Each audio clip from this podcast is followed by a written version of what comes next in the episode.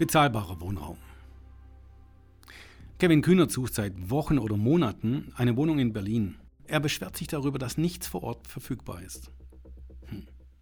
Ist es nicht doch seine Partei, die dauernd bezahlbaren Wohnraum und die Wohnungsnot bekämpft? Seit Jahren sehen wir, wie um die Ballungszentren herum das Pariser Modell angewandt wird. Das Pariser Modell ist ganz einfach. Wir bauen nicht in der Großstadt selber, wir bauen um die Großstadt herum. Wir bauen mit Investoren Hochhäuser, Geschosshäuser, Mehrfamilienhäuser mit kleinen Wohneinheiten, die möglichst effizient und günstig gebaut werden. Das Pariser Modell ist gescheitert. In Paris haben manche Mieter nur drei Quadratmeter zur Verfügung. In Paris gibt es viele Konflikte zwischen den Einwohnern. Wohlhabende sind mit normalen Besserverdienern und den sozial schlechter gestellten abgegrenzt. Ein Wohlhabender muss sich nicht die Armut anderer anschauen. Und die, die das Geld nicht haben, die müssen nicht sehen, wie man wohnen kann. Eine Vermischung findet dort nicht statt oder kaum. Die Konflikte werden größer, wir sehen es jedes Jahr.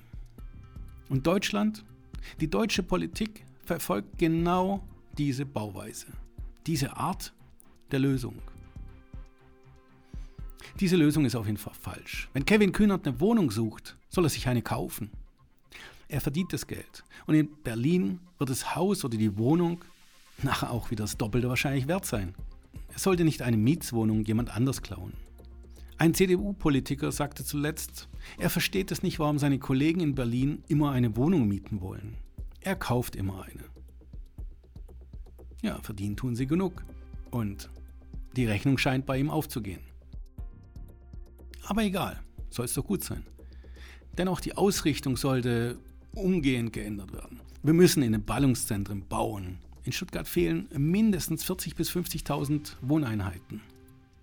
Und wie sollen die Außenbezirke die Not an Arbeitsplätzen, Lebensqualität und Mobilität erhalten? Die Infrastruktur gerät dort unter Druck.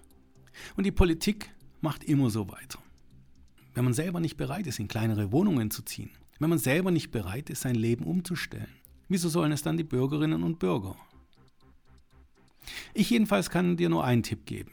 Glaube keinem Politiker, der dir bezahlbaren Wohnraum oder die Wohnungsnot oder sogar jetzt ganz neu das Klima und die Umwelt als Argument bringt. Die Politiker, die das sagen, die wollen nur deine Stimme oder dein Geld.